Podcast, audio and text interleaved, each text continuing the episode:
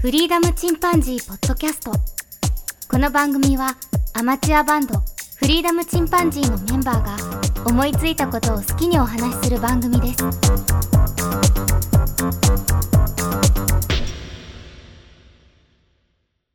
さあ始まりました。フリーダムチンパンジーの佐藤です。フリーダムチンパンジーのケンです。フリーダムチンパンジーのジョンです。嘘です。嘘はやめてください。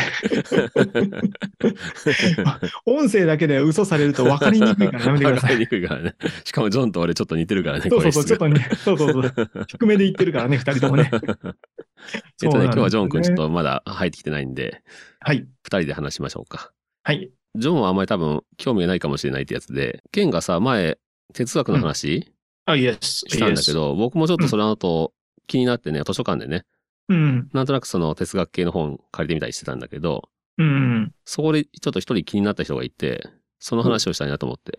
ほうほうほう。超変わり者、ディオゲネス列伝。超変わり者って歌い文句がもうやばいね。俺は勝手につけたんだけ ど。あ、そんな。えっとね、あそっ参か考文献は山川秀也さん著で、 うん、哲学者ディオゲネス、世界市民の現像、講談社で2008年発行おーという本はなんですけど、はいはちいょっとこれを読んだやつを他にもいろいろ調べてまとめましたので、いはい。彼の面白人生をね。うん、で、このディオゲネスさんね、紀元前412年頃に生まれたんじゃないかっていうので、うん。死亡したのが紀元前323年というおー方です。。ううんん、、紀元前。古代ギリシャの、えーうん哲学者で、うんアンティス・テネスっていう人の弟子なんだけど、うん、うんソクラテスの、えー孫弟子にあたる。そういう人。うん。だいぶ上流の方ですね、哲学の。そうだね。で、彼はね、あの、ギリシャの本国からは離れた土地にあるアナトリア半島っていうとこに位置する都市国家のシノペってところで生まれたんだって。うん。で、お父さんと一緒に両替商、もしくはシノペの通貨全体を取り仕切る仕事っていうのをしてたらしくて、うん。まあ非常に裕福だったそうなんだけど、うん。で、50歳過ぎた頃、まあ55歳頃っていうふうに言われてんだけど、うん。敵国の偽通貨っていう、偽の金貨、うん。そういうのがたくさん入ってきて、混乱させるためにね。うで、ん偽物はね、あの、金コーティング、本物の金貨うじゃなくて、ん。で、それを鑑定するために傷を入れて確かめてたらしいんだけど、おおほそれ結局その敵が攻め込んできたりして、通貨を偽造してると。その行為自体がね。う。っていうお面を着せられて、お父さんは捕らえられて獄中で死亡。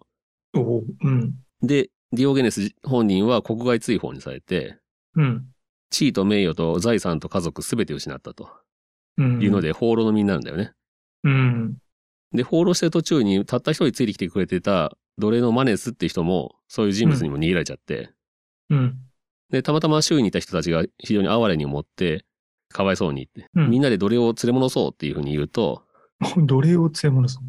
ディオゲネス本人は、おかしな話だよ。マネスの方はディオゲネスなしでも生きていけるけど、ディオゲネスの方はマネスなしにはやっていけないとすれば、というふうに言って、まあこれは、あー奴隷の。方はね、主人なしでも生きていけるけど、主人の方は奴隷なしに生きていけないっておかしいじゃんっていうことを言って、うん。まあそのまま奴隷のマネスをね、自由にしたらしいんだけど、ま。うん。で、身一つでね、アテナイ、今のアテネね、わかるね。うん紅茶にたどり着いて、で、最初は違法人として歓迎されたんだけど、うん。すぐに飽きられて、 で、飽きられて。うん。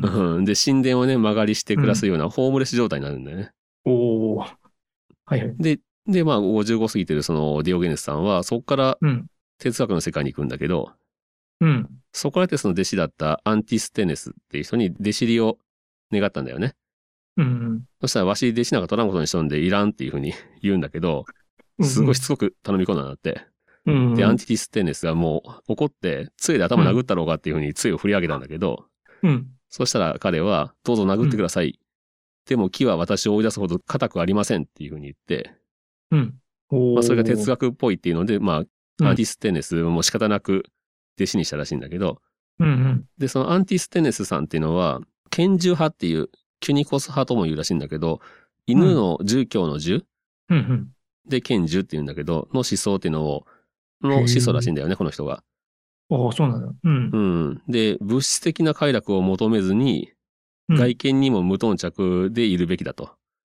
うん。いうふうに言われて、その通りにやっていくんだよね。うん。で、粗末な上着だけの着て、うん、で、ズタ袋一つ持って、小じきのような生活をしてたんだけど、まもともとホームレスでしたけどね。 さらにもうボロボロっていくなわけねう。ん。うん、で、やがて横倒しになった大きな酒樽の中で暮らし始めるんだよね。うん、うんうんで、神殿とか広場でも気にすることなく食事したりとかして、うん、うん。で、その辺で適当に寝るっていう感じで、犬のような生活を送り始めて、拳銃ですからね。うん。うん。 で、大きな樽に住んでるから、樽のディオゲネスって呼ばれたりしたんだけど、うん。で、ある日、プラトンはね、その、ちょうど同時期にいたんだけど、その哲学者としてね。うん。で、プラトンとディオゲネスで結構顔見知りで、うん。で、仲が結構悪いんだよね。で、プラン、トンがディオゲネスに向かって、お前はまるで犬だっていうふうに言うと、うん、彼はその通りだと答えて、うん、以後は自分のことを犬と呼ぶようになったんだって。だから、周りの人も犬のディオゲネスっていうふうに言呼んだりしてたらしい。なるほどね。もう本当に拳銃の剣に なったわけです毛ね。になっちゃったんだよね。 はい、犬になっちゃったわけです。はい。 で、その哲学者としてのスタイルとしては、かつてのソクラテスが行ったような、辻説法とかね、対話というものだったらしいんだけど、うんその珍妙なキャラクターとか、行動とかね、うん。で、不条理には決して屈しないっていう姿とか、自由奔放に生きるディオゲネスっていうのが、うんまあ、そのユニークな信念とか徹底した生き方から、ホームレスみたいなものなんだけど、いつしかね、街の人気者になっていくんだよね。おー。で、プラトンとのね、さっきの逸話が多いんだけど、うん。プラトンの学園のアカデメイアっていうとこに、とかね、他にもいろいろ学園に出入りしてて、うん。で、哲学者と議論をしてたらしいんだけど、うん。ディオゲネスはプラトンの授業を見ることは暇つぶしだって言ってたらしい。なんか悪いね。ねうん。で、あるう日んディオゲネスがね、星イチジクを食べたらしいんだけど、うん。そしたらたまたまプラトンがやってきたから、分けてあげてもいいよって声かけたんだって。そしたらプラトンが受け取って全部食べ上げたらしいんだけど、うんうん。そしたら分けてもいいとは言ったが、全部食べてもいいとは言ってないっていうふうにほう言ほっうほうて、それが、うん。それが、あの、プラトン的には哲学的に答えたらしい、結構。 なんかちょっと僕らに分からん高度な会話だけど、 それなんか痺れるとこあったんかな。あったなと思うよ。もう正直小学校のよくある会話みたいな感じだけど ね。分けてあげるよって全部食べて、待って全部食べただろうみたいな。 そんな感じなんよな。うんなんか哲学だったの かな。で、プラトンうがある日、あの、シチリアからやってきた友達をね、家に招いて、うん。その時にあの、すごい高価な絨毯を敷き詰めたんだって。はいで、それを見たディオゲネスが床の絨毯を踏みつけて回って、プラトンの虚飾を踏みつけているんだって言ったらしいんだよね。そしたらプラトンはそれに対して、君は見栄を張っていないと見せかけることによって、かえって多くの見栄を人前で晒してるんだよっていうふうにやり込めたらしい。この時ながるほプどなラるほどプラトンの勝ちだったらしい。な、なんすかね。 うん。ちょ、ちょっと今の感想言っていいですかね。うん。 あのすごいレベルの低い論破合戦みたいそういうとこあるんよ。結構面白いよ、これが。な。あ、そう、そうなんだ。うん。うんで、プラトンが学園でイデアっていうものについてね、講義してて、うん。机というものとか、うん。灰というものっていうね、その個別の物事の背後に隠れているイデアについて論じてたらしいんだけど、はい。ディオゲネスは、僕には机や灰は見えるけど、机というものとか、灰というものなんていうものは見えないねっていうふうに挑発したらしいんだよね。おーうん。それに対してプラトンは、それはもっともだ。君はそれを考察するだけの知性を持ち合わせていないのだからねっていうふうに 返したらしい。 君はそんな見る目がないからっていうことらしい。お お、ものすごいバチバチですね。ここでもバチバチだけどね。はいはいはい。で、またプラトンが講義で、人間とは二本足の動物であるっていうふうにかっこよく言ったらしいんだけど、うん。そしたらディオゲネスが、じゃあ鶏も人間だなっていうふうに言ったらし いんや。そしたら仕方なくプラトンは、人間とは羽のない二本足の動物であるっていうふうに定義し直したら、そしたらディオゲネスは羽をむしった鶏連れてきて、で、教室に現れて、これがプラトンの言う人間だっていうふうに言い放ったんだって。だからもうプラトンの定義は、人間とは平たい爪をした羽のない二本足の動物であるっていう文章に変えていったって いうそれ話。なんかおかしいよね。なんか哲学的な話で言ったらね、日本はちの動物であるっていうのは、あの、に人間も一つのもうえー自然の中にある動物と同じものなんだよっていうね、まあ意味を。本当は考える足であるみたいなことをかっそうこそようく言いたかったらしいんだけど、そうそう言いたかった。突然そっかなんか話変わっちゃったよね。ディオゲネスがす ごい、ち姿ゃちゃ、ちなゃんちかゃ入れるからね。ちゃちゃ入れるなんか、えうんまあ、二人はある意味ね、あの、すごいいいライバルだったのかなって僕は勝手に思ったんだけど、そうやってお互いをね、高め合ってたんかもしれんなっていうふうに思ったね。そうですね。うん、高めで合プラってる。で、プラトンはディオゲネスのことを、狂えるソクラテスっていうふうに表してるらしい。うん。 クレイジーソクラテスだって。他にもいろんな逸話があるんだけど、あ旅行してきた人に、あなたはどこの国の人間ですかって聞かれて、うん。自分は世界市民だって、コスモポリタンだって答えたんだって。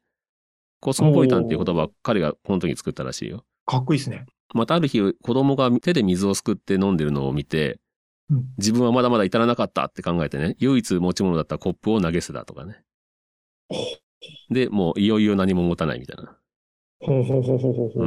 ん。あと、宴会中の人たちが酔っ払っててね、あの、ディオゲネスを犬に見立てて、からかって骨を投げつけたんだって。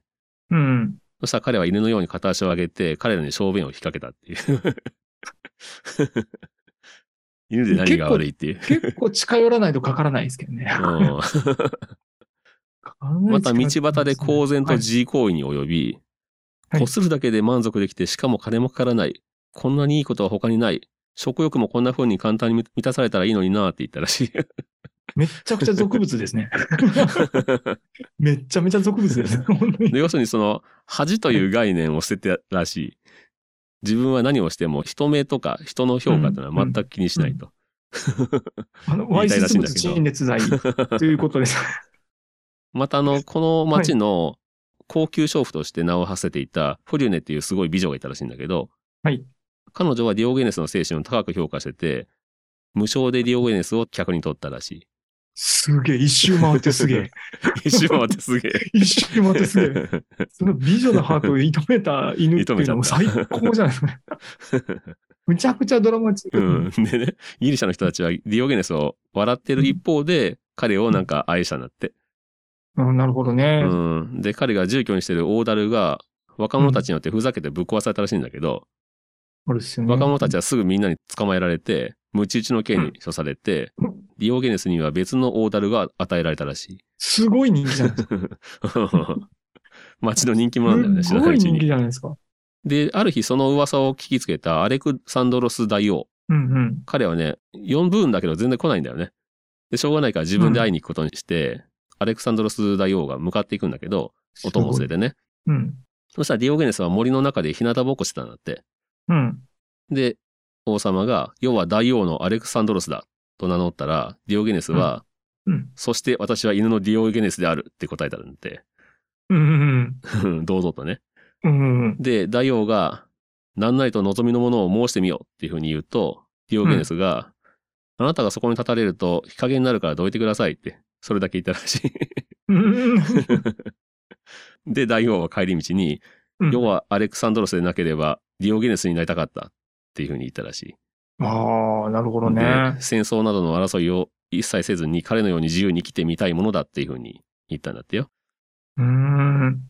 で、そんなディオゲネスね、ある日あの、海賊によって誘拐されちゃって、はい。奴隷として売りに出されちゃうんだよ。あ、ど、奴隷売り目的で誘拐されちゃったんですね。そう、奴隷としてね。で、売られる時に奴隷商人が、まあいろんな人にあの、お前は何の役に立つだって、私は力がありますとかね、料理ができますとか言っていくんだけど、うん。で、ディオゲネスにお前は何ができるんだって聞いたら、人を支配することができるって答えたんだって。自分の主人は自分だけで他の誰にも支配されていない。だから私は自由であるし、人を支配して彼らを自由にすることもできると。で、一人の人物を指さして、この人に私を売ってくれ。うん。彼は主人を必要としているっていう風に言ったんだって。彼は主人を必要としている。って言ってる。奴隷なのにね。うん。そうね。奴隷かつい犬と自だけ自ど、らか言っておら彼れまのした主が人にはなっいて。やるって。逆に。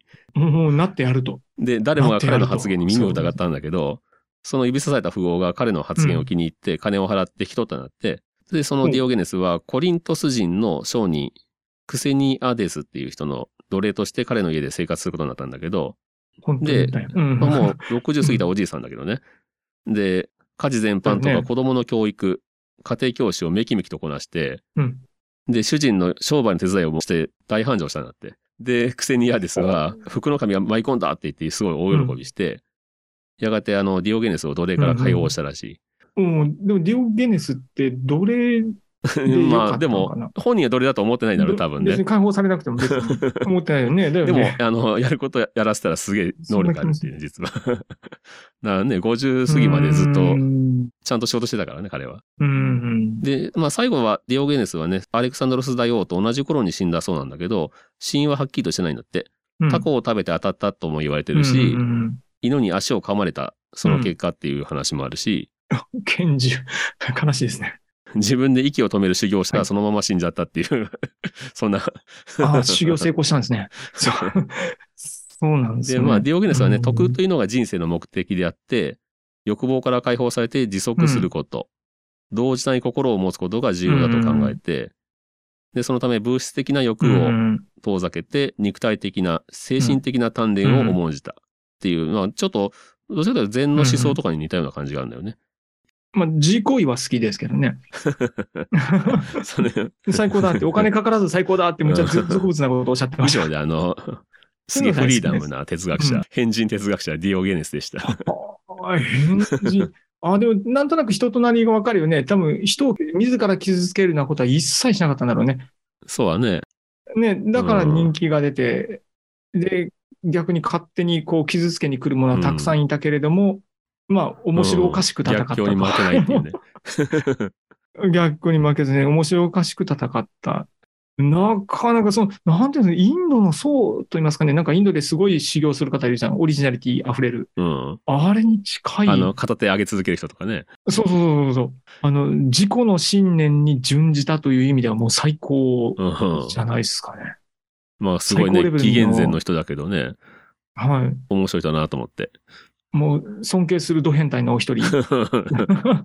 変な人多いんだろうけどね、 哲学者って。うん、変な人多いんだろうけどはっきり言ねっ。て。うん。中でも突出して変だし、この人。 そうだね。もう一度うん全てを失ってらっしゃるしね。うん、そういったところはあったかもしれないですね。ゼロからのスタートは何も、ね。自分がゼロになったとしても周りの人を傷つけないしね。で、当時の人から言うと、うんもものすごく遅咲きだよね。そうだね。うん60歳でしょ。ね、55とか過ぎてから哲学入って。そうそうそうそう。なかなかないよね、そんなのね。うんそれも面白いなと思ってね。思うと、うん、なかなか、なかなかす面白いというか、すごいね。うん。すごい。 ということで、あの、哲学者のお話でした。非常に哲学チックでしたね。 うん。哲学チック違うだから意外とね、人となり、あの、彼のその思想を詳しく知ってるわけじゃなくて、人生の方に着目したんだけど、うん。まあ面白いというか、取っかかりはできるよね。そういうまあね、哲学者のね、うん人となりを知るとそうだね。あの、面白い。面白単い。純に、単純に申し上げて面白いうん。と思う。うん。なんか最近はあの、現代の引きこもりとか、セルフネグレクトとかね、ああ。そういうのを、あの、は考察にディオゲネスの原稿を引用されることがあるらしくて、ディオゲネスシンドロームっていう語句が用いられることがあるらしあ、そんなに有名なんですかい。うん。おー引きこもりとか、まあちょっとね、人から離れて一人で生きていくみたいな。うん。まあトラさん。んじゃないけど。う。うんん。そういうとこがあるから、おー人嫌いたちで集まるクラブっていうので、ディオゲネスクラブっていうね、架空のクラブもあるんだけど、へえ。これあ、の、コナンドイルの小説の中でね、シャーロック・ホームズが実は属してるっていう設定らしいけど。そう深いね、ものすごい影響を与えてるじゃないですか。人嫌いというか人付き合いがうまくない、わからんけどな。なんかその、プラトンとのね、うん。やりとり考えると結構、楽しみ合ってるっていうかね、面白くやってる気がするけどね。ね、ものすごく認め合ってるよね。ねだからな殴り合えるんだろう。 もう本当に仲のいい喧嘩みたいなうんイメージだけどね。ねうん。すげえななか。なか面白かっ いやいや、はい、あの、うんそんな返事の方もいらっしゃった なと。あのた。はい。楽しく聞かせていただきました。はい。はい。ということで、じゃあ今日はディオゲネスについてでした。それではまた、さようなら。さよなら。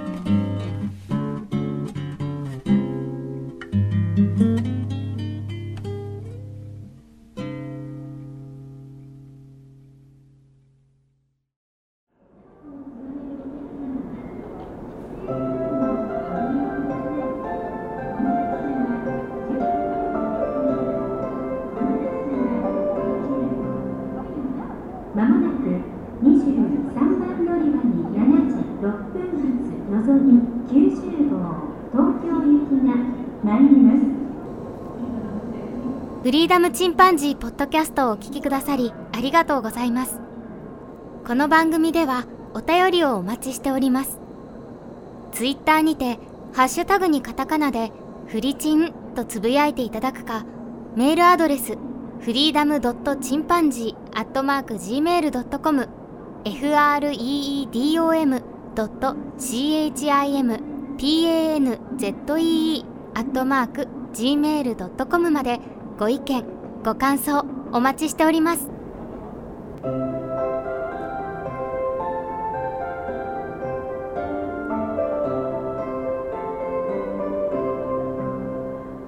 23番乗り場ご注意ください。並び6分発、のぞみ90号、東京駅が到着いたします。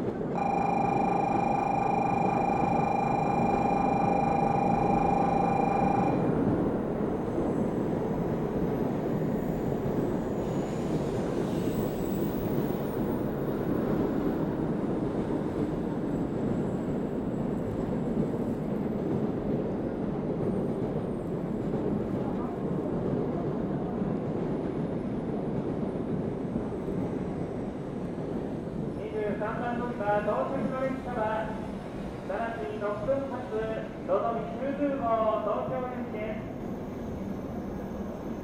自由席は1号車から3号車です。岡山を目指す途中、姫路、1号目、新大阪、